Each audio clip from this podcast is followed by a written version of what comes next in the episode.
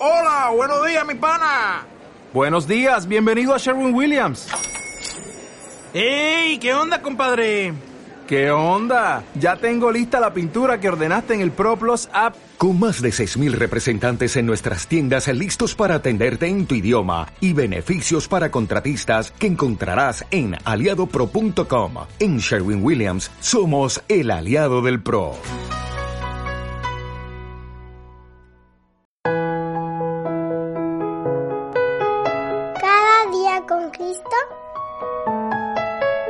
Recurso de granosdevida.cl.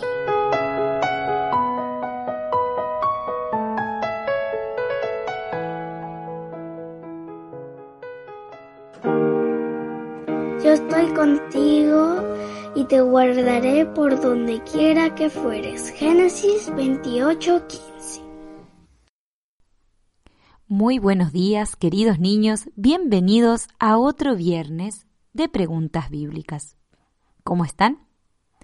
Como todos los viernes, daremos la respuesta a las preguntas que se hicieron el viernes pasado. La primera pregunta decía así. Da los nombres del niño, su padre y el profeta a quien Dios le mostró sus pensamientos con respecto a ambos. El nombre de, del niño era Abías. El nombre de su padre era Jeroboam. Y el nombre del profeta era Ayes. Pregunta número 2. Cita alguna de las palabras pronunciadas por el profeta que pienses que le darían consuelo a la madre en su dolor. Las palabras del profeta que pudieron consolar a la madre fueron estas. De los de Jeroboam, solo él será sepultado por cuanto se ha hallado en él alguna cosa buena delante de Jehová, Dios de Israel, en la casa de Jeroboam. Pregunta número 3. Menciona ejemplos en los evangelios en que Cristo mostró su simpatía y ayuda a una madre o a un padre, o en relación a algún niño que estaba en sufrimiento. Algunos ejemplos donde Cristo consuela a un padre o a una madre puede ser el de la cuando el Señor Jesús eh, resucita al hijo de la viuda de Naín, que es de Lucas 7 del 11 al 17.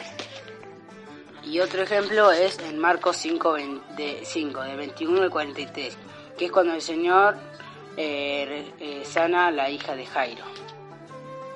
Queremos agradecer a todos aquellos niños que se han propuesto a responder las preguntas bíblicas. No queremos dejar de decir sus nombres. Agradecemos a Santino, a Ramiro, a Bautista y Máximo que nos escriben y nos mandaron sus audios desde la provincia de Buenos Aires, en Argentina. Recuerda que puedes enviarnos tus respuestas por WhatsApp, pero si tienes dudas o alguna pregunta, también puedes escribirnos. Podemos ayudarte a encontrar las respuestas, tal vez con alguna cita bíblica o alguna pista. No te desanimes si piensas que algo no lo sabes. El Señor nos ha dejado su palabra justamente para aprender para ser instruidos por ella, como dice en 2 Timoteo 3:16. Solo cierra los ojos y pídele a Dios su guía, y Él te la dará. Ahora sí, vamos con otra historia para investigar.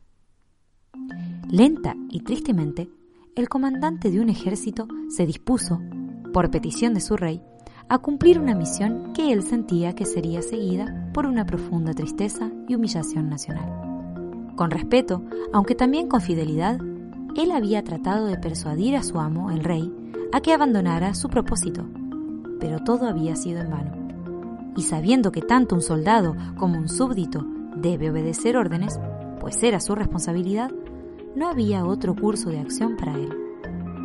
El resultado mostró que el mandato había nacido de un mal propósito de corazón, y la mano castigadora de Dios fue sentida no solo por quien dio las órdenes, sino también por toda la nación. Pregunta número 1. Da el nombre del rey, el general y el profeta que Dios utilizó como mensajero para el rey. Pregunta número 2.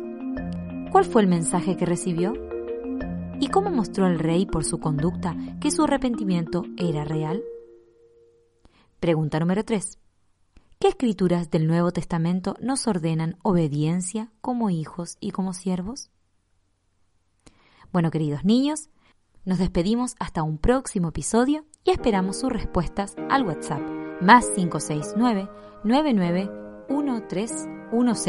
99131000. Hasta la próxima.